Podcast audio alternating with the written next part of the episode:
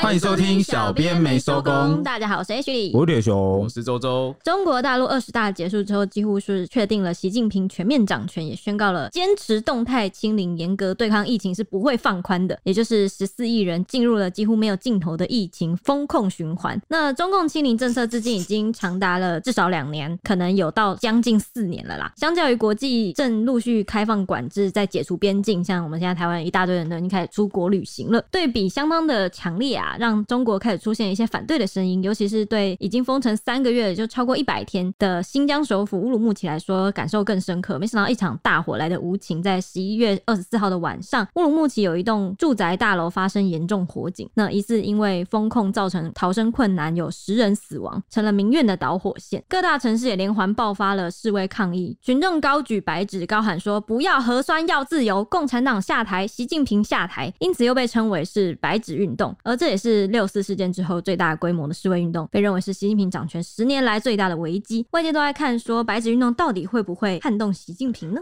我们这边我想说，嗯，我记得在二十大的时候，其实我们就有把这个题目存下来，然后我们就一直考虑说要要不要讲要讲二十大，我们有放在题目的里面，然后后来没有想到，就是我们存了这么久之后，哇，真的碰上一个大事件，而且就是隐隐约约有关联。对，而且我们这边一直想要分享的八卦，是不是可以分享啊？就是之前胡锦涛啊，在二十大会议上被架走，大家就一直在揣测说，哎，他们到底窃窃私语讲了些什么？因为从他们的肢体语言来看，前领导人啊，胡锦涛他是想要去碰桌上的红色文件夹，想要去打开去看。对。但是就是因为镜头拍太远，那只有看到嘴唇在动。唇语是不是？对，但不知道到底讲了什么。他后来有唇语的专家就解读了，嗯，啊，他解读的内容就是都决定了，别看了，嗯，桌上放那个就是名单嘛。对啊。哎，是栗战书跟他讲的，对不对？对，栗战书跟这个胡锦涛讲说，你就不要看了，好，都决定了。好，那很明显了，这个大家都知道什么意思，唇语专家都出来解读了。这个跟起初他们中共给出来的那个理由是说，呃，胡锦涛他的身体就有身体因素，对，然后呢，所以请人把他带离开。但我们那时候就有讲，哎，我们那时候没有讲，好，我们私底下讨论的时候，我们像是录了一集节目，对，因为我们私底下有讨论这件事，讨论蛮久。然后那时候我跟周周就在讨论说，如果真的是因为医疗因素要把人带走的话，那来的人就不是保安，而是呢现场预备的医疗人员。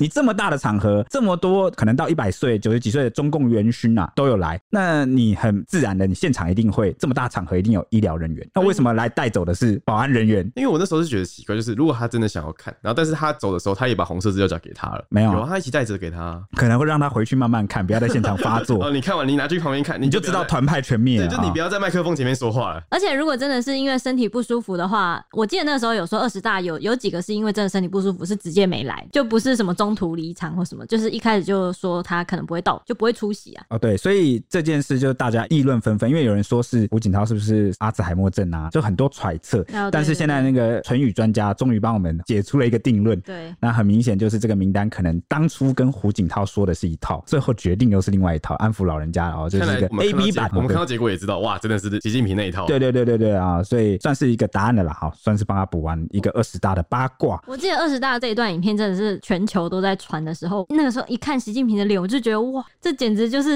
在上演真正的电影情节，因为他从头到尾都笑笑的，然后盯着胡锦涛。哎，我刚才有心中在想这画面，因为他他们画面很很惊人呢。我不知道该怎么讲，就是这种心机跟权威性很重，他的脸都没有在动，就是脸皮的表，对对对，因为那个镜头还在拍，对，而且是全世界的媒体都在，但他知道就是周围在发生什么事情，嗯，他全都了若指掌那种感觉。而且这你看，周围媒体都在拍他的表情、他的脸，然后架离的事情正在发生，但没有人听得到他们在讲什么，然后所以他那个表情就会更有张力，就是大家都听不懂你在讲什么，但是你的表情，大家就会去解读哈，去集中在你的表情、肢体语言上。对对对对对。OK，反正这就是二十大一个八卦，哇，终于把它补完了，舒服，舒服，身心都舒畅了。对。那这一集在开头之前，想要跟大家讲一下，为什么我们称这个叫白纸运动，不叫白纸革命？原因是因为截至我们录音的这个时间啊，也就是十一月三十号的凌晨啊，这个所谓的白纸运动啊，它还没有进一步的升级啊。尽管呢，在推特或很多社群平台上，很多中国流出来的画面或是这个影像的上传者都会加一个 hashtag 叫做“白纸革命”，但是呢，诶、欸，我觉得就某个定义或标准上来说，它还没到革命。为什么？因为他们的诉求第一个还没有统一。嗯，你懂吗？就是他们有人是只是希望这个风控措施松绑就好，那有人已经不一样了，已经有人是希望习近平下台，那又有人希望共产党下台，那又有人希望是要民主、要自由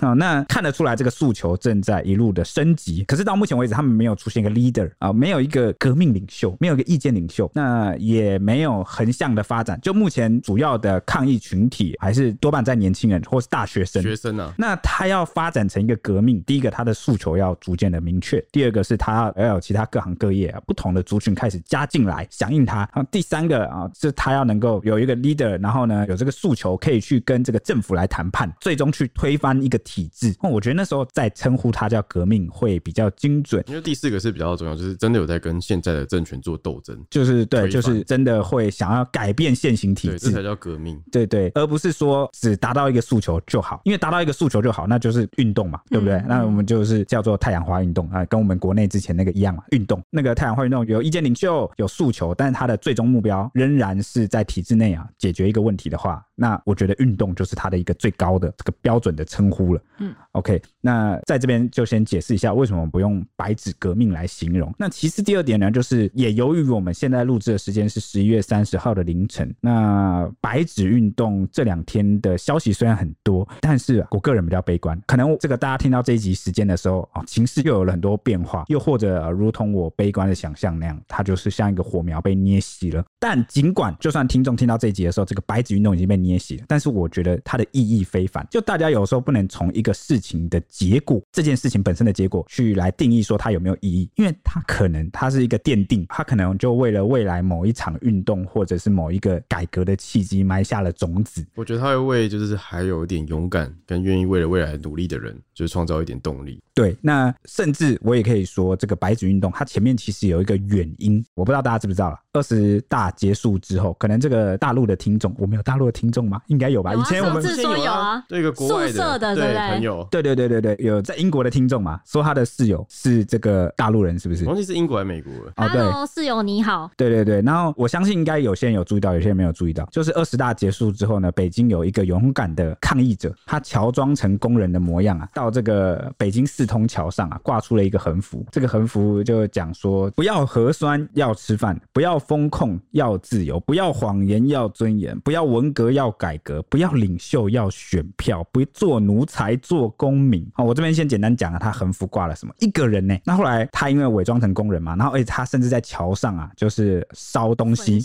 焚烧、东西，然后现场有冒出黑烟，嗯、让现场所有往来的车辆、车流量很大的那条路啊，全部都看到。这是一个很有计划性的，在表达自己的声音。对，那当时就很多人嘲笑，就看不起啊，就说：“哎、欸，这个事情能。”够怎么样吗？你一个人，你为什么要做这么白痴的事情呢？就不过就是一个螳臂挡车啊，就是小石子投进湖里啊，静悄悄，代价太大。但是啊、呃，之后我们就可以看到，其实很多人受到他的鼓舞跟感召，不管是在中国大陆的国内啊，甚至他的国外，很多人都被他精神所感动，慢慢走出来。我觉得这个就是一个最大的意义。嗯、那我们等一下后面也会再提到这个事件，到时候我们再来详述。那我们这一次先话说从头吧，究竟这个白纸运动它是怎么开始的呢？一定是从风控开始的。当然啦，因为风控这么严格，对不对？嗯、因为世界卫生组织啊，也就是 WHO，它其实早在九月的时候就宣布，疫情结束已经近在咫尺，因为死亡人数已经来到最低点。那两年前，世界卫生组织还在盛赞中国是防疫模范生。那如今在其他国家都已经开始往前走，就是逐步开放共存的这个时候呢，中国仍然在实施封控。那大家应该还记得，我们曾经做过一集，就是上海封城，就四月的时候，那时候市民们叫苦。连天呐、啊，很多老人、孕妇都被延误就医，因为都没有通知就突然封起来。对，而且也不让你到医院去，人伦悲剧，没东西吃，也有人活活饿死，也有很多慢性病的患者，糖尿病啊什么很多。如今这个中共二十大结束，外界本来是很乐观的期望说，哎，之前可以理解，在这个权力交接之际啊，太过的去放松某些风控的措施或某些防疫措施，可能会带来不可改变的后果。两个字，维稳。没错，为了维稳的需求啊，应该是不太可能会在这时候宣布防疫政策有改变，那所以大家就自然把希望都放到了二十大之后。诶、欸，你说这个中共二十大让你听不懂为什么他们要这么做嘛？那我们就换到台湾来想想，拿下口罩，拿下口罩这件事情究竟是在选举前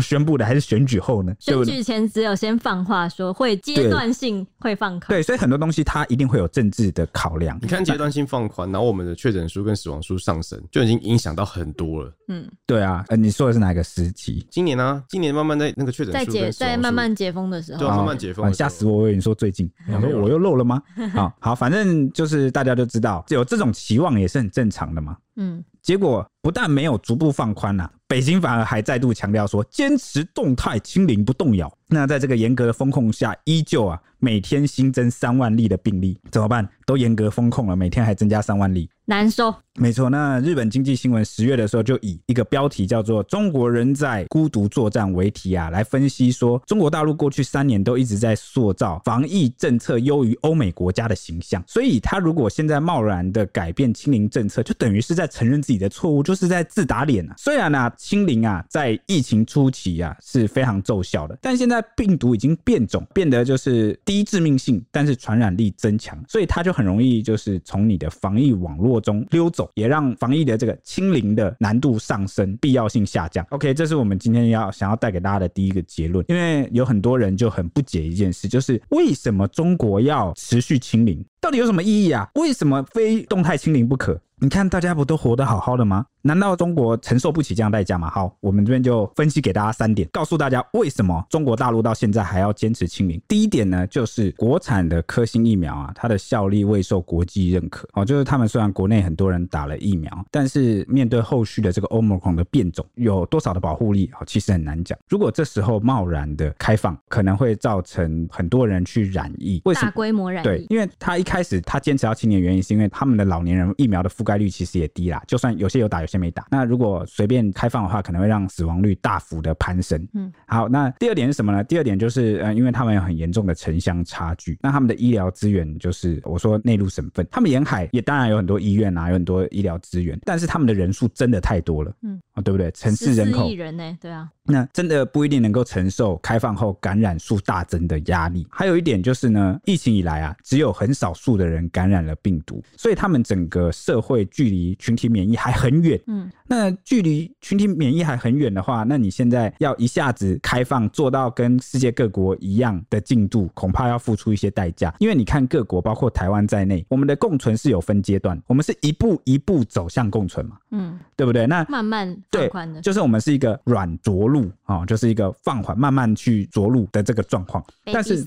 但是你一直坚持飞在高空，然后你突然说我要降落，然后就嘣，你大家可想而知，那那个，但感觉只有你刚刚分析的那那几点，他们是全部都有关联性的。嗯，就是接着一个，因为疫苗它的防防护效力没有受到国际认可，代表说它可能防护效力没那么好。嗯，然后如果真的开放的话，老年人就更容易确诊，老年人确诊之后就要送医，然后医疗资源就崩溃。哎，对你帮我串起来，嗯，好，对不对？那就是也是因为他们感染数很少，很难发挥这个群体免疫的这个。然后这个就是不要一开始，因为你没开放，所以感染数就少。对，它所以算是一个恶性循环。对啊，嗯，好，对不对？那现在中国面临的挑战是什么呢？就在于我们刚刚前面日本经济新闻提到了，因为 Omicron 它的传染力变得更强了嘛，让你的清零防疫难度上升。那也因为它的致命性很低哦，那所以就让清零的必要性下降。那都已经知道欧盟孔既然只是传染力变强，致命性下降，为什么还不开放呢？因为还是会有一些老人可能会死亡。还有最重要的一点。就是呢，中国政府啊，它一向是啊，政治凌驾于这个很多的这个政策之上。就像是这个疫情之初，其实它中国国内有很多防疫专家有出来讲话嘛。那结果呢，你都以这个政治啊为优先，维稳为优先，那把你的这个专家群你都给锤爆了啊。就像最早的这个吹哨者李文亮这个医师，甚至到后来的这个南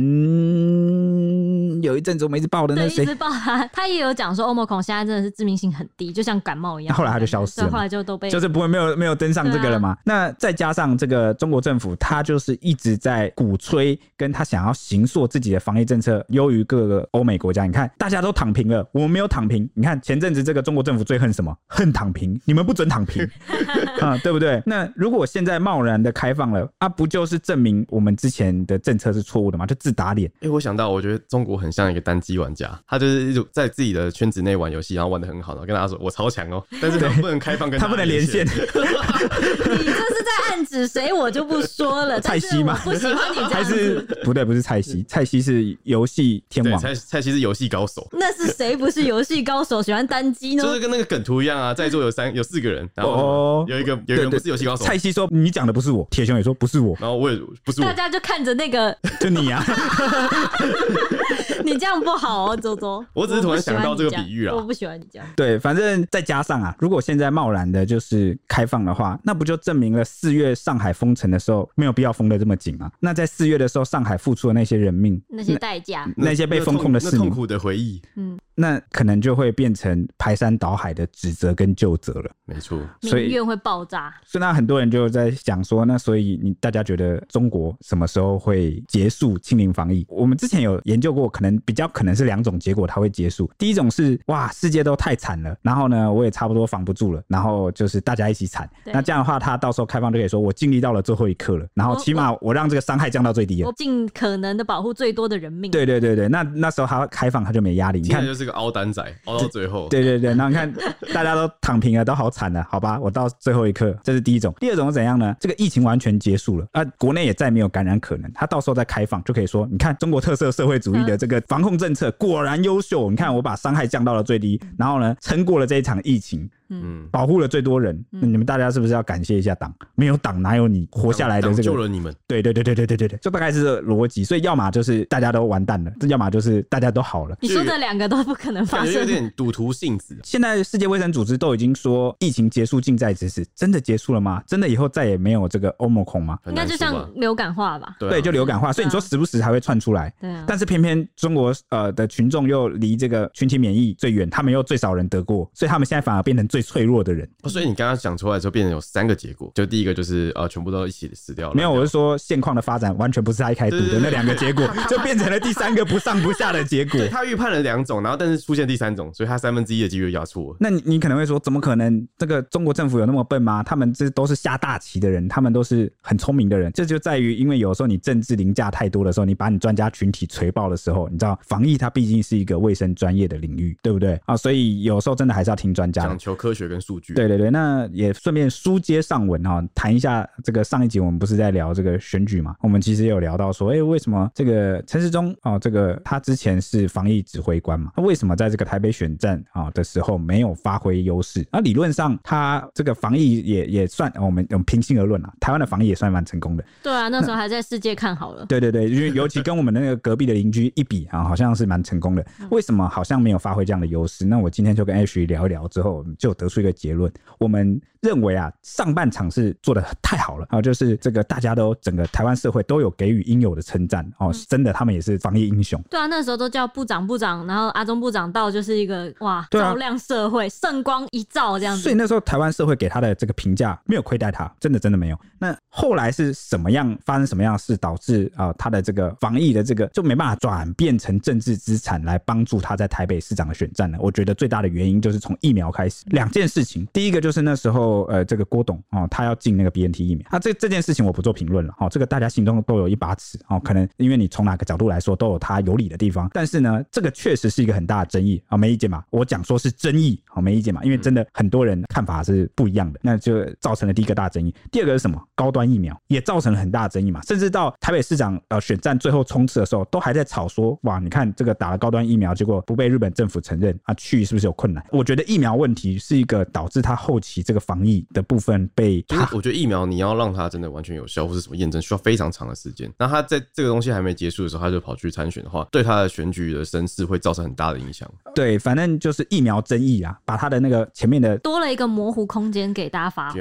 对对对，然后你正面的那个成绩有点被抵消掉了啊、哦。那。再加上后来到了选举最后的那个时刻啊，你看人设又逐步崩坏，因为他的幕僚团对，然后还有那个民进党没有一个主要的论述的这个路线，然后又被侧翼掌控了整体选举的气氛跟节奏，那大家的观感都不是很好。那再加上其实你如果是执政党，你其实蛮不利。任何执政党，我今天换作是任何党，只要你是执政党，你选举的时候其实就不太有利，因为有很多民怨早就已经堆积了，大大小小的事情。我所以算是一个种种的这个败因啊，好，也算是给这个上一集的一个小补充。OK，那我们话说回来，在中国。这边那讲了这么久，到底真正让这个事情延烧的是哪个开端呢？就在这样子封控的背景下呢，新疆从八月开始封城管控，至今已经破一百天了。在发生火灾的时候是已经一百零九天了。不过新疆为了九十七个病例，对两千两百万人实施连续三个月长期最严厉的禁足令，是从立秋关到立冬，还要天天下楼做核酸，看不到解封的尽头，还先看到了雪。那有居民那时候就有从那个居家高楼往下拍，开拍楼下那个永远都不会动的车子。他说他自己在家关了一百多天，记录下了四张不同季节的画面，引起了网友共鸣，都感叹说：“我们的疫情就三天，是夏天、秋天和冬天。”还有人说呢，低风险清零了，我的素质和耐心也清零了，唯一低风险的地方是公墓。就是他他们就是已经关到，就是从四个季节都快过完了这样。他这一句他说我们的疫情只有三天，夏天、秋天、冬天，然后还说呢，因为他们有个风险区域的这个分布，就是他就是政府会标记说哪里是低风险的场所，然后你可能去也比较没有问题。结果他的低风险场所是公墓，公墓。啊，果然啊，没有。活人，只有死人哈，果然是风险最低。再一下就有春天嘞，对，那他就疫情就变四天了。我觉得一个人如果在家里真的关太久，或者一个狭小空间关太久，真的会疯掉，会疯掉，真的会疯掉，精神真的会出状况。对啊，对，那我也不止一次说过了，我很喜欢这个呃这个中国大陆的朋友，他们民间，我除了这个小粉红跟战狼，我蛮讨厌不喜欢之外，我觉得他们一般的民众，就是理智在线的，没有那种狂性者盲性的这个民众，其实他们幽默感蛮好，他们很有，而且我觉得他们文学造诣很强哎，就是他们总是能想到一些很好笑的梗，文学造诣不好说，那因为他们人多嘛，人多人才就多哦，但是呢，他们总是会有这种可以苦中作乐，我不知道是不是因为 那个正确 环境的磨难太强的时候，人就会激发人的某一种，因为他们哦，的幽默感，对吧？因为你必须要排解，你必须要排解你身心的痛苦，你才能好好的活下去，你的心理素质才能被稳定住。所以我就觉得他们幽默感蛮好，他们可以很巧妙拿捏一个尺寸，就是我不会被公安抓走。所以意思就是说，越大的苦难的环境能磨练智慧，这也是难怪为什么我们的祖先都那么有智慧。苦其心志，劳其筋骨。像蛤蜊耶，就是那个要磨才能有珍珠出来。蛤蛤蜊。蛤蜊蛤蜊沙吗？真的，久一点就变珍珠了。蛤蜊会吐珍珠，对，它没有磨。蛤蜊会吐珍珠哦。珍珠的应该不是就在它里面吧？蛤蜊会吐珍珠哦。珍珠的那个，然后沙就在它体内形成珍珠。啊，我怎么吃蛤蜊没有吃到过珍珠？不要纠结蛤蜊了，吃到我就发了。生珍珠的那个蚌壳啊，那个那个咚咚咚，很像蛤蜊的咚咚。不要纠结在蛤蜊了，OK OK。那好，那这个关键的事情啊，导火线就来了，对不对？对，关键事情就是在封城百日的时候，就是乌鲁木齐十月二十号的晚上，就发生了一起火警，一栋高层楼的住宅直接起火，疑似因风控导致居民无法及时逃生。那中共的官媒就通报说，起火点是位于那个大楼的十五楼，因为卧室里面的电线着火，然后延烧，火势就一路蔓延到十七楼，黑烟更扩散到二十一楼，还一如既往的声称救救援、后续处理和调查都在有序开展。而且就他们的官方强调说，事发地点是一个叫吉祥苑小区，是低风险区，居民是可以下楼活动的。但当地大批网友就上传那个火灾现场画面，打脸说小区正处在封控期，被阻止了逃生，还锁住通道，管控人员任由大火烧了将近三个小时，耽误了救援。小区外消防人员因各种护栏无法进入，还得先破除路障。还传出有居民逃下楼后，发现一楼大门因为封控被锁上，以及录到有遇难的女子就发出“开门”。开门，救救我们的那种凄厉哭喊声，震撼了整个大陆的网友。但市政府不仅召开记者会，照稿念了十八分钟，还有一名官员说，部分群众消防意识不强，自救能力差，然后差点点燃了众人的怒火。太过分了吧？哎、欸，不是你把我们害死就算了，你还检讨死者，然后呢说是因为这个你民众的消防意识不强，自救能力差，所以你们才烧死在里面。这一场火警啊，造成了十死九伤的惨剧，十个人死亡。十死九伤是官方给出来的数字，还是官方给的？真实的不知道，没关系，我们就讲，你说十死就十死吧。这十死九伤，你居然还可以归咎到是因为他们消防意识不强、自救能力差，真的是官僚作风，蛮让人火大的。那大家可能会有疑问，说为什么他们要就是对外声称说救援啊、后续处理、调查都有序展开，甚至一再强调说这个小区是低风险区，人都可以下楼活动，我们也没有多做什么风控。原因就是因为呢，呃，中共二十大之后啊，啊，他们的这个国务院有发表了一系列的这个方针，哦，对于疫情的方针，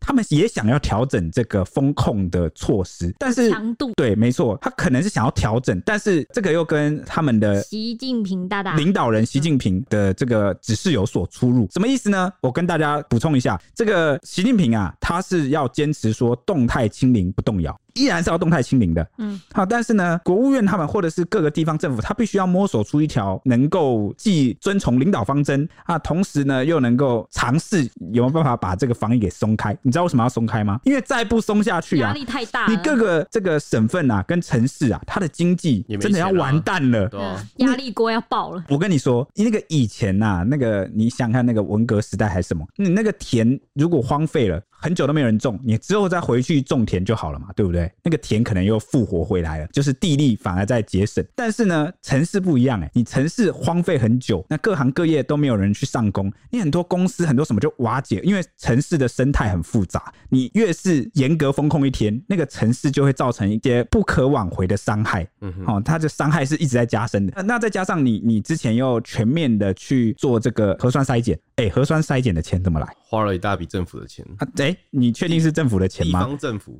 之前就传出很多这个地方啊，他的这个银行暴雷啊，什么意思呢？他的这个银行里面的钱啊，有人去提款，发现啊拿不出来了。为什么？你其实简单的想，那个地方的银行就有点像是古代那个官员的那个地方粮仓，钱不够用了怎么办？你就是我先挪点过来。对，那等到这个丰收年的时候，我再把这个粮再存回去嘛。那以方便到时候赈灾的时候，就是打开来里面有有粮。那结果呢？这个就是挪用了。这个钱填补不回去啊，你没有税收啊，大家没有工作啊，你经济活动没有起来啊，所以地方政府也要自救。那国务院在考量这样的呃情况下呢，他也就发表了一个一系列的，就是说哦，要求啊各个地方的防疫不可以一刀切，不可以层层加码啊，我们就讲这两个关键字就好，因为他讲了蛮多的，要给各个地方的这个指示。但是其中我觉得啊，跟这个事件加码。对，最有关的就是不可以层层加码，嗯啊，这什么意思呢？就是你不可以明明只要去管制这块核酸就好，比如说核酸就好，嗯，但是你不可以你锁门去干嘛的？因为比如说有些地方政府或有些行政单位，他会为了便宜行事、便宜行事，哎，怎么样让这个大家都不感染呢？把人全部锁在家里，我就把你的门全部都焊死。这感觉很放弃思考，哎，对啊，就是对对对，就是放弃思考式的防疫，就是这个上面明明就只交代说，呃，你就是要定期核酸，那就是核酸不要筛出有阳性。那怎么样核酸不筛出阳性呢？他的做法反而是我把门都焊死，你们也不能下来核酸。那这样子的话，就绝对不会有阳性。那怎么干脆把那边人都杀光，那边就不会有人确诊？哎、欸，类似这种很粗暴的想法，没有。我各位听众，我刚刚那个只是一个比较简单的举例。对，好，但是因为之前为什么会说不能层层加码？因为之前各地就出现了很多这种层层加码的方式，嗯，就是你乱加，然后加到那边的人根本就就很难去生活了。所以他就说不能层层加码，也不能一刀切。一刀切就像我刚刚讲的，就是你便宜行事就。直接用一个很粗暴的方式灭口。对，那所以刚刚这个，好，我们回到话题来讲。这个新疆乌鲁木齐这边的官员一直讲说，这边是可以下来活动的啊，然后呢，没有封锁，这边是低封锁区，他是不是某个程度上是在掩盖说他其实有一些层层加码的举动？因为他现场的两个影片其实我都有看，就是光是呃消防车被挡在外面，还有就是有女子在里面呼救，那两个我都有看。他们那个消防车消防人员在外面，然后被那个他们的大白，就是身穿着防护衣的人员挡下来，然后前面有路障，他们就是消防员根本就进不去救人。我记得影片是他要从远处喷水，对不对？对他们真的很难救援，然后。再就是真的有，真的火在那个大楼里面烧，然后真的是呃，里面火在烧那个住宅里面的女生是在哭啊尖叫，然后拍摄的人手在抖，然后就发出那种哽咽的声音，因为你活活看着一个人被烧死，还有无法逃生。还有听到，对啊，还听到你听到有人在你面前烧死在求救，应该会崩溃吧？所以我就说了嘛，你们就是这个地方政府，你就是有层层加码嘛，你就是一刀切懒人防疫嘛，你就觉得没关系啊，都苦百姓没关系啊，他结果出事了，你还欲盖弥彰，在那边检讨群众说是因为这些人烧死，是因为消防意识不强，我就。算不是他们国家的公民，我听了，我这个外国人，我听了都，大家听了都会生气啊。对啊，怎么会有这种官员呢？我要引用李阳今天讲的一句话，他说：“解释就是掩饰。”就是在讲这个，就是什么自救能力差。而且我翻到有微博网友在讲说，就是为什么新疆会有疑似层层加码的状况，好像是因为他们也是因为二十大的时候，就是怕维吾尔族那边，就其实新疆本来就有在特别管控。早年的好几年以前有这个所谓的疆独、藏独好的一些。示威运动，所以到后面那边是不是也发展出了哈很多这个？之前联合国说要去调查那边有没有新疆集中营？对啊，因为那边有其他的这个呃人种种族，他们可能有这个独立的倾向哦，所以这个都是哦层层有关联，在导致在这边的风控措施、防疫风控也特别的严格。对，那火警在网络疯传之后啊，官方也启动就是他们的闭屏跟删除模式，但中国的网友仍然以各种方式就接力转发，还有人发起单字多叠运动，在贴文中连续打一百个好，还有啊，还有零，就来。就是把这个东西宣传出去。好阿零，就是好好好好好啊阿零零零零，我觉得还好。对对对对对，什么？就是他们虽然对网控网络上的控制是非常全面的，但我觉得他们的人还是在用极限求生。就是我要把这个东西传出去，不然的话，他们没有把这个转出来，我们真的也收收不到这样的讯息跟影片。对耶，还好有推特。你不觉得很讽刺吗？真的很刺。他们自救的方式，居然是他们国内那些小粉红跟战狼，还有官媒整天宣称的给境外势力递刀子 啊，把丑闻递出去，放出去。哎，你看这个就侧面说明了民主体制的可贵之处。民主可贵的之处在于哪？第一个，保障公民个人的权益。你听懂我意思吗？三民。对，而且我觉得就是政府的权力不能这么的大，就是大到连那个媒体跟你人民的言论、网络自由都不见了，这样真的会被一手遮。所以我的意思说，民主可贵的第一件事就是政府不能随意的侵犯公民个人的权利。嗯，好，这个就是我一直讲，我觉得这是民主最首要的第一个价值。就是公民不能被公权力随便侵犯，没错。啊第二点就是言论自由嘛，你有谈论的自由，你不用担心。第三点就是监督制衡的力量。嗯，那他们为什么要透过这种方式来自救？因为他们国内没有监督制衡的力量。那什么样的力量可以制衡中国政府？你反而变成是这个国际关注，外国政府来关切，或是外国的舆论来关切。那这个好面子，这个他们的政府好面子，就会去做出相应的一些举动，或稍微收敛一点。对，你看这个就是讽刺啊！你在一个集权体制里面，你需要靠外界的力量，那里面的人甚至都必须做出这样给外国是递刀子的举动啊！我这边是反串了啊，就是用他们的话语这样讲，我觉得是很讽刺的事情。很讽刺，而且我记得人权组织也很关注这件事，因为新疆又又扯到新疆的话，对，那这场火在短短一天内就演变成人民的怒火。隔天晚上，乌鲁木齐有很多个小区民众都有上街抗议，影片疯传了网络，其中一支是拍下市民聚集在政府的大楼前高喊说“解封，为人民服务”，这也延烧到了呃其他。各大的城市上，尤其是中国最富裕，也就是经济的火车头上海。上海在今年春天的时候最先封城两个月，那个时候上海人感受应该是更为深刻的，勾起他们痛苦的回忆。十月二十六号，就有大批上海的市民聚集在乌鲁木齐中路，就是上海有一条路叫做乌鲁木齐中路，他们在这里举行烛光晚会，悼念火灾的罹难者，而且高喊着“共产党下台，习近平下台，不要核酸，要自由，要解封”等等的口号。直到隔天清晨呢，被警方强势驱离，有爆发了一阵冲突，有人被带走。那个时候，群众也是有包围警方，要要求放人这样子。另外，在广州、南京、成都、重庆等等地方，同一天晚上也都有连环爆发了抗议，群众是串联高举白纸要求解封，公然对北京示威，而且推特也出现了大量的影片，网友都有 hashtag 说这是白纸革命。那白纸革命也算是意思，就是在讲说他们无法自由的表达言论，还有象征一个意义，就是你删吧，大家也知道写了什么。这些运动的这个示威者居然有共识。事到这个地步，就是说呢，这个白纸上面，你平常不都文字狱吗？要入人于罪吗？甚至我在网络上传播什么，就会根据关键字把我抓起来，不是吗？但现在不用，我这个白纸上我什么都不用写，大家就知道我们要讲什么。嗯，我一开始以为这算是一个半自保，就是我什么都没写，你也不能因为任何对，他是因为也是要自保，但是呢，他们已经到了，我既不用写出任何东西，大家包括你要抓我的这些警察，你都知道我这个上面原本要写什么。对，对，我想我想讲的话，你会不知道吗？而且我有看个影片，就是有个女生，然后她大学女生，她拿着白。纸站在一个那个路上，然后警察就过去把她纸抽走，然后那女生手就没有放下来，就是拿着一个像透明的白纸这样子，透明就继续假装有一个 字啊。对，我也有看到一张照片，是也是一个男的，然后在路上拿白纸，然后白纸上面写说：“你知道我要讲什么？”对，那这边还有一个比较皮的，就是呢，因为这个警察后来有去抓人，就是只要举着这个白纸的他就抓。那今天啊，稍早的时候就有一个警察要去抓一个抗议者，那就那个抗议者原本原本举着一张白纸，他立刻呢把那个白纸一翻面。没有翻面，翻面，对的，他的那个背面写什么，你知道吗？啊，请大家不要聚集。他就瞬间变成我，我不是来抗议的，我是来这个呼吁大家不要聚集在这里。哎，我记得类似的还有一个警察就傻眼了，想说没办法抓了。对他啊啊，你是我们阵营的人吗？那个梗图啊，波特，你居然敢用我的魔法攻击我？还有一个类似的是，好像也是是一个女生，然后她的白纸上面写说，请大家戴好口罩，防疫优先。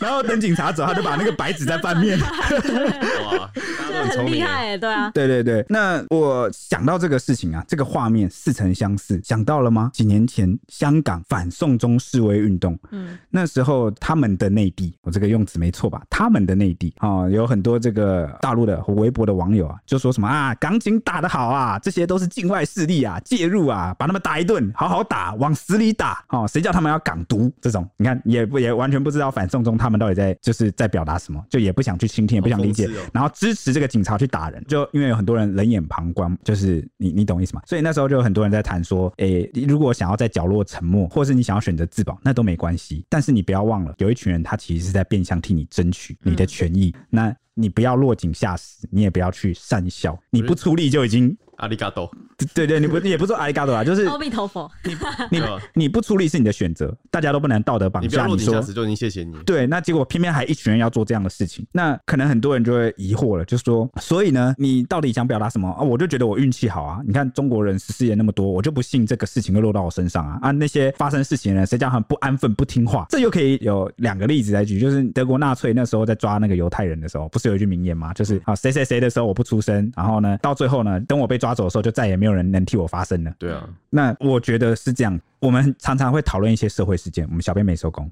或是会讨论一些弱势啊什么。如果你不能从看到他人的苦难，去理解到说，我们应该组织成一个社会集体的共同的安全网，或是支持网，来帮助这些弱势的话，或是解决某些体制问题的话，这个社会的铁拳总有一天会垂到你的头上。就你要知道，你不去保护别人，我们因为你知道为什么吗？因为社会其实就是一个共同体。对啊，就是我们是一起生活的人。对啊。那今天我旁边生活的人听起来好像很远，但逐渐他就会一路发展过来，你的邻居受害，你的亲朋好友受害，最后到你头上。我觉得人生是世事无常啊，就随时都在变化，你没办法确保说什么事情会发生在你身上，所以我我就是真的很鼓励大家，就是要有个意识，就是说关心我们，对，我们都是社会的一份子。当某个人发生什么事情，他遇到了那样的处境，遇到不公不义的时候，如果我们现在还有力量的时候，不去帮助他，不去声援他，那下一次就没有人声援你了。我觉得台湾人在这方面很好，哎，就是像每次我们遇到那种什么酒驾，像之前叶少爷或什么，我们都有很大的改革，哎，就是直接民众的声音很大，大到我们可以这样酒驾到现在一年一休，一年一休，越修越严，就是大家都很关注酒驾这件事情，然后像是之前那个判死不判死，我觉得其实大家也很关注。我觉得这就是一种体现，对，就是一个拿捏嘛，就是一个双面刃嘛。你看，如果大家的这个素养是够好的，然后透过这个社会集体关注的方式，其实它能够让社会进步跟改革的很快。嗯，你看，民意就是一个力量，嗯，这也是民主国家能够把这个民意的监督力啊，跟这个大家共同关系的事情发挥到最大的效力。而且我觉得台湾的民意够大声，很厉害。对，但是有些时候就是过犹不及，那也会衍生出一些问题，比如说很独特，比如说就是民粹啊。好，甚至是有人说什么道德绑架啊、正义绑架，这也是有可能的。所以大家就是一直在这个路线上去摸索。但是我想讲的是，大家做这件事的初衷是很美好的，大家都有社会变更好，对，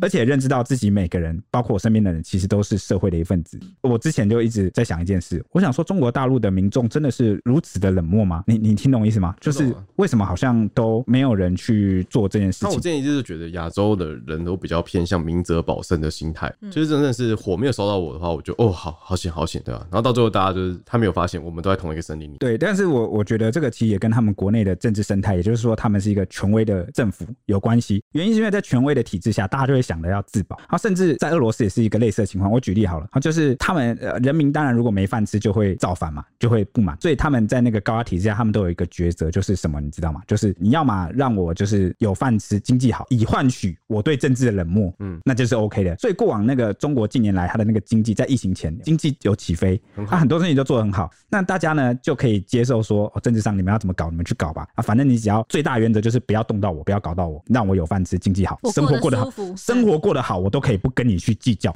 好、哦，俄罗斯也是这样，所以为什么俄罗斯之前要征兵的时候，动员的时候，动员的时候，你就弄到大家了嘛，那大家都受不了了。哎、欸，我平时哎、欸，我们的默契不是这样，这个叫做默契，政府跟人民的默契，集权政府跟人民的默契就是你别搞我，甚至有些人可能一出生就吃饱穿暖，过得很爽，那还会真的信了。那个集权政府宣传的那一套，哇！你党是我的再生父母哦，供我吃饭，供我过的。他是既得利益者啊。对啊，对啊，对啊。所以这个新的这个中产阶级其实都是既得利益者嘛。所以他们之前在面对可能香港反送中啊，或者是有一些示威抗争，他们就比较冷眼看待，觉得我过得很棒啊，我过得很好啊。对啊，为什么你们要这样？为什么不听党的话？对，那现在呢，有点像是疫情啊，瞬间让大家醒了，哎，做了一场梦。每每个阶层都会被影响。为什么呢？因为当一个体制它在过得好的时候，它在向上发展的时候，你整个社会国家都过得很好的时候，那个政府高层啊，哦，这个领导层过得很舒服。哎，我吃肉，你们喝汤，分点汤，哎，也可以啊。你们舒服，我也舒服。舒服的，虽然这个呃有大有小，但是呢，一旦遇到了这个逆风哦，一旦这个遇到了问题的时候，困境的时候，你觉得你们还有汤可以喝吗？他首先收缩的就是你们的权益。那第一个倒霉是谁？就老百姓嘛。那这时候他们就突然被串联起来，他们就突然幡然醒悟，醒了，发现我靠，原来才发现原来我们这些韭菜全部都是共同体。你说他们被饿醒了？对，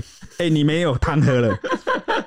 所以我就觉得某个程度上这也是一种觉醒。像这一次抗争的时候，中国西北政法大学有学生有举一个抗议的大字报，这上面写什么你知道吗？上面写说大巴翻车是我，徒步百里的是我，崩溃跳楼的是我，火灾被困的是我。如果这些都不是我，那么接下来就会是我。哇，这个很就像把我刚刚讲的东西都串在一起。嗯、他们这边讲的都是最近中国发生的事情。对，大巴翻车就是那个贵州那个防御的巴士在偷偷在半夜转移人员的时候哦，然后呢就翻车了。啊，这个这件事情最后不了了，调查也没出来。三十几个人，三十七个人啊，好二三十个人，二三十个人。那徒步百里，他讲的是什么？富士康逃跑。对，就是怕这个场内啊疫情扩散爆发，然后大家恐慌，怕他们又被关在里面。对，然后就只能徒步走出，因为他们之前已经被餐厅关了很久了。那崩溃跳楼，指的这个。应该是之前这个上海封城，还有很多地的封城措施太过激进，把人都饿死了，逼疯了就跳楼了。嗯、那这个火灾被困啊，很明显就是讲这个新疆我们刚刚讲的乌鲁木齐啊，防控措施没有办法逃出楼，那最后就被活活烧死。他就讲说，如果这些不是我，那么接下来就会是我，就是迟早都会轮到每个人民身上。对，就是就是蛮感慨的哦，他讲的很好。在白纸运动开始之后，统计有超过五十所大学陆续传出借由悼念乌鲁木齐案发起的抗议封控的集会，出现了我。是中国公民，我不是哑巴等等的标语，甚至连习近平的母校北京清华大学也喊出民主、法治、表达自由的口号。有学生甚至高举着要自由的白纸，还有北京大学的墙上也被漆上“务实不是躺平，睁眼看看世界”。而且我觉得就是、呃、太清醒了吧，这些标语太清醒了吧，让人都怀疑他好像不是中国公民。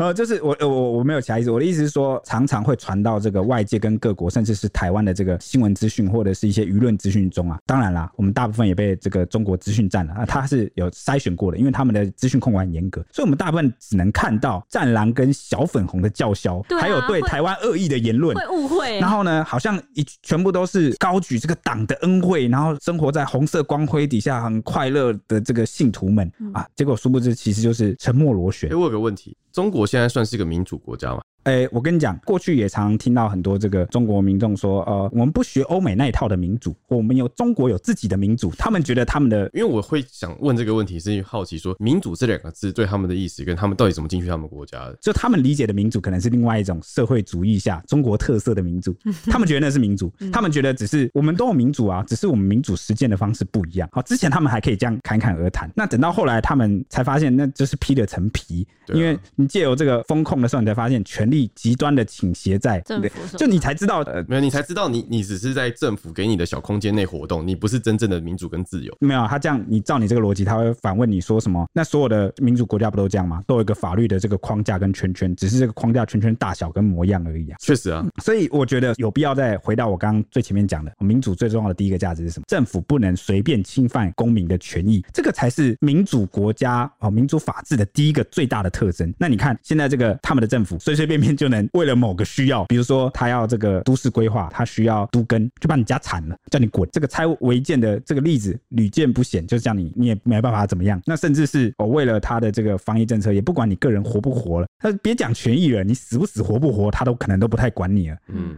那所以他们才会逐渐意识到你们的民主，对，你们的民主到底是民在哪？民资吗？啊、好像实质上是没有的。那当然，民主它更发达的程度就是可以到人民的这个意见，它可以被凝聚，然后甚至是变成改变社会或政府。施政政策的这个，他可以去影响他，就是政党嘛。对啊，那你现在你一党独大，那你没有办法透过任何方式去影响政府，你那边反抗，那边喊啊叫啊，他镇压你，你觉得这个叫民主吗？你这样你害我想到上一集你们讲的东西，外面那个是录音带啦，外面那个是录音带啦，啊，对嘛？可是你看，即便啊，台湾之前可能有一些网军或车翼，他在网络上行塑了，好，把大家的声音都压平了，那我们就没有任何管道可以去反抗了吗？当然不是啊！你看一投票见真章，你弄了一个沉默螺旋出来，大家都沉默了，真的。匿名的投票真是人民的力量啊！对啊，我不要讲集权国家好了，或许每个国家不管是民主还是集权国家，它的人民都可能是韭菜。但是呢，韭菜最大的优势是什么？人多，数量多，你知道吗？数量多就可以干嘛？你不要讲的像猪头一样。就是在集权国家里面，数量多的韭菜就是可能会革命的，嗯、就是你不给我饭吃，我革命，我就把你推翻。纵观历史，一直以来都是人民在革命。对，那民主国家的好处是什么？韭菜多可以干嘛？投票，我把你赶下台。嗯，而且我只只给你法律授权，你就只有这四年或是这个两年，你可以发挥你的这个借用大家借给你的权利。对，哦，所以我觉得差别就在这了。嗯，但可惜现在你要在网络上，在中国的网络上搜寻清华大学或者搜寻上海，都会显示零零笔。清华大学也被封掉，清华大学也被封了。那甚至是怎么样呢？像我们新闻编辑或新闻记者，我们想要去关心这个中国白纸运动的这个资讯，或者是现在的情势现场状况怎么样？一搜啊，最近一搜下去都是什么？都是色情广告。那这个色情广告全部都是套一个模板，嗯、套一个公式写出来的，嗯、就有点像是呃，这个呃，好像有特定的不知道哪来的团体。我们刚刚要澄清，就是前面说搜寻不到的地方是微博上会搜寻不到，可能上海跟清华大学。对对对对，那搜寻到色情东西的是，是推特啦，对，对，对，对，因为只有推特才能找到那些那个抗议的。大陆有些网友会把他们的资讯跟影片上传到推特，嗯、因为是可以跟国他们唯一可以跟国际就是沟通的地方。呼救的地方。对，对，那结果现在都被有心人士全部用这个色情广告的方式，就是把那些关键字啊，比如说我们去搜上海啊，去搜一些地名，他把它全部都洗掉。嗯，那你刚刚说你觉得他们很清醒，我跟你讲还有一个更清醒的，但这件事情是发生在火灾之前，在十一月二十四号的时候，重庆有一个小区门口出现一个背着超人图案背包的男子，他就高声的批评动态清零这个政策引发了乱象，他一句一句就在炮轰现在大陆的食材物价高涨，而且政府政策错误等等的，他还喊出了“不自由无宁死”跟“这个世界上只有一种病，它叫不自由和穷，我们现全占了”等等的，引发了周围就是围观的群众大力叫好。他说：“不自由，无宁死。”他说：“世界上就有一个病，叫做不自由和穷。其实就对应了我们刚刚讲的话。你这个集权政府跟人民的默契，就是你要么给我自由，要么给我富裕。OK，你你让我没有穷，那我就把我的自由奉献给你啊！你你你怎么搞就算了吧。结果现在啊，你不给我自由，你也不给我吃饭，你穷和不自由都给我了。现在我们全占了啊！难怪人民就是会踢打，而且。”这件事还有一个蛮感动的地方，就是他在发表这个慷慨激昂的演讲，在抨击防疫政策的时候，现场的公安就赶到要把他带走，结果现场的群众就是把人给抢回来，冲上去救人。哎、欸，这个又对应我刚刚前面讲的那个，如果这些都不是我，那接下来就是我。嗯他们醒了。讲到这里，就会让我想到这个是不是北京四通桥挂横幅的那个第一个孤勇者啊？陈奕迅不是有这个一首歌吗？哎、欸，我这样会不会害陈奕迅？那是他唱的吗？因为我记得这个孤勇者是陈奕迅，他因为这个英雄联盟啊这个活动的那个联动去唱的这首歌啊，所以你看第一个孤勇者出来了，那还有一堆人在嘲笑他，但是殊不知他可能是点亮火把的那个人啊，在他们这个中国社会很黑暗的时刻，嗯，证明了还有人是良知未泯，很勇敢的站出来。那你看。那大家就觉醒了，呃，每个时代都要有这样的人，我觉得很有意义。OK，那接着就继续讲下去吧。反正就是这个乌鲁木齐的火灾案，算是星火燎原啊，连续两天呢，在各大城市激发了白纸运动。天子脚下的北京啊，居然也出现了群众抗争，深夜出现上千人涌入亮马河畔，同样高举白纸。高喊“不要核酸，要自由”这一句标题哪里来的？就是北京四通桥那个抗议横幅上写的。嗯，啊，那那时候四通桥事件发生的时候，在微博上迅速就被封锁，好，这个关键字都被删掉。但是呢，很多人取而代之就发文，怎么说呢？他们就发文说：“我们看到了。”大家都发这句话。嗯，OK，所以反正这个他们这个在北京抗议的群众被警方驱离之后呢，还有人喊出说：“不要独裁，到站下台。”啊，讲的就是这个中共二十大啊，这个习近平。啊，他又连任了啊！希望他赶快下台。那这个抗争运动呢？也是自一九八九年六四天安门学运后啊，北京最大规模的抗争运动，算是又写下了一个历史。OK，那刚答应大家要把这个北京四通桥上面挂着的白布条的内容啊，再讲清楚一点。好，其实上面就是写着：不要核酸要吃饭，不要风控要自由，不要谎言要尊严，不要文革要改革，不要领袖要选票，不做奴才做公民。这个罢课罢工罢免独裁国贼习近平。哦，他很用字用字其实蛮重的。就其实从他这个话跟跟后面那个学生在说，直接叫习近平下台，我就觉得中国人真的有点不一样。真的，其实民间有在觉醒了，都有被他影响，对不对？这个 被这个布条影响。对，那不做奴才做公民，这个也是很有，因为他们的那个他们的是要居民证。嗯哼。那他们就常说，为什么不是公民，叫做居民？嗯，你懂吗？因为土地都是国家的。对，他们就是有他们政治环境的一些，而且而且那个北京大学上面也是写说我是中国公民。对，你有没有发现一直在呼应这件事？他们的公民意识觉醒了。那后来当然很多网友就像我刚刚讲的，他们都标记说我看到了哦，来暗指四通桥事件，尽管不能打这几个字，就跟白纸运动有这个如出一辙，这个异异曲同工之妙。那讲到这个公民，那我就觉得只要一旦出现了公民意识，你这个政府哦转变。就无可避免，他的权力争取会向下扩散，就像是以前到中古世纪欧洲都是贵族先向这个君王啊来争取权益，那到后来他这个权力逐渐下放，每个阶层都能享受到。那为什么公民意识的出现会导致这个政府可能民主化呢？原因很简单，这些公民是一开始哪里来的？他一开始只求温饱、吃饱饭嘛，对不对？那中产阶级他赚了很多钱之后，他第一件事要想的就是什么？保护自己的财产。那要保护自己的财产，第一件事情他的意思就是什么？他要争取的就是什么？政府不可以随便侵犯公民的个人的权益，不然政府就可以随意把他财产拿。对啊，你就可以随随意掠夺我的生命、财产、安全、自由啊！我要保障我的权益嘛。但其实我觉得这个真的很难讲，因为你看中国其实很大很大的企业，到最后都会变成收归国有。对对，那是一个他们国家入资对企业的样态。因为那现在看起来，这个东西必须要由民间由下而上的去撼动。所以我觉得，当邓小平决定改革开放的那一刻起啊，一旦你的这个民众公民拥有了自己的财产，开始富起来，我看你这个专制政权就不一定能够一直维持下去了。你最后必须要选择一个方式，不管你怎么选，你最后可能都要走向这条路。嗯，就跟你的清零一样，你不可能永远清零。OK，那回到这个北北京的这个抗议，反正继这个亮马河畔的抗议之后啊，警方加强了巡逻，防止群众聚集。那北京人呢、转而号召要前往四通桥示威，哎，但因为警方严密戒备，这个计划被迫终止。那这一次的白纸运动就被呃《纽约时报》形容是代表的是习近平一人独尊后啊，首个严重的考验。因为过去两年坚持清零政策，目前依然都不见尽头，等于是把自己逼入了墙角。那尤其年轻人跟中产阶级，甚至是中国国内的精英人，是早就已经难以忍很瘦。对。那推特上还疯传了一支抗议的影片，就是人群中有一名帽子男拿着大声公对着群众喊说：“有境外反华势力。”那他的话还没讲完啊，就被另外一名白纸男给抢走，然后他就拿着大声公就吐槽他说：“境外势力是马克思和斯格斯吗？是史达林吗？是列宁吗？”其实这蛮讽刺的，因为就是他们的哦，反正你的意思就是，因为有一个人不知道从哪跑来，原因这个这个事情是白纸运动发生之后啊，很多正三代啊跟一些官媒啊评论，就是《环球时报》前总编辑。胡锡进，他就讲说，这背后一定有境外势力介入。那我也不知道是哪来的战狼小粉红，还是这个中共官方雇的走路工，不知道是天真呢，傻呢，不知道是笨还是坏，哈，不知道哪一种。他就拿着大声公啊，到场对着那些抗议群众说，他也很勇敢的到这个群众中去这样讲。对啊，对啊，我感觉他好像是笨居多一点，对 啊，不然的话早就带一群人来了，感觉就是这个太年轻的小粉红啊，对，然后居然就拿那个大声公对大家喊说，我要跟大家讲，我们这些人之中有境外反华势力，然后他一直都什么说什么，就是说可能。是外国煽动这一次的这个抗议，温牛奶干。对，结果没想到，我觉得他最糗的画面就是他手上拿大圣弓被其他现场的抗议群众抢走。对啊，然后就拿过来反问他，就是你刚刚这个周周讲的说，境外势力，你说的境外势力是马克思跟斯格斯吗？是史达林吗？是列宁吗？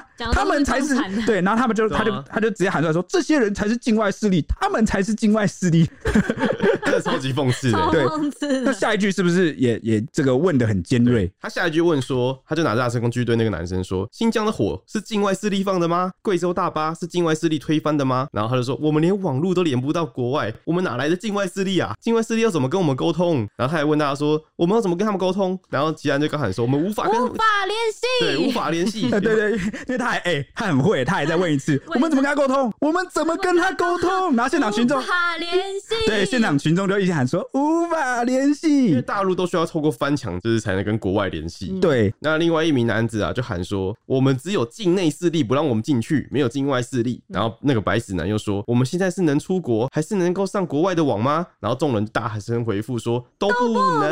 然后这个白纸男又再问说，哪来的境外势力啊？然后这时候旁边就突然冲过冲出来，一个人说，是月球吗？所以那个呃，这个小粉红啊，很糗啊，被灵魂连五问六问啊，当场答不出来。对，他真的答不出来。但我其实后来看他的在影片中，他就是后来就推到旁边就说，好，就是都给你们讲。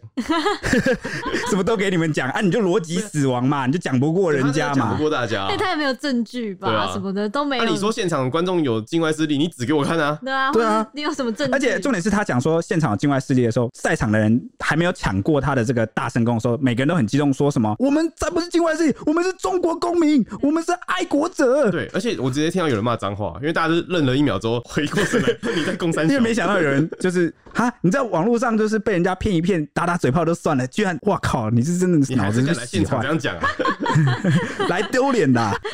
好了，以上是这一集的节目，不知道播出的时候这个事情发展到什么样子，对，或者是它已经结束了，我们不知道，但是我觉得还是很有必要跟大家分享。好，希望大家这一集听了有一些启发，那我们下一集见喽，拜拜。拜拜。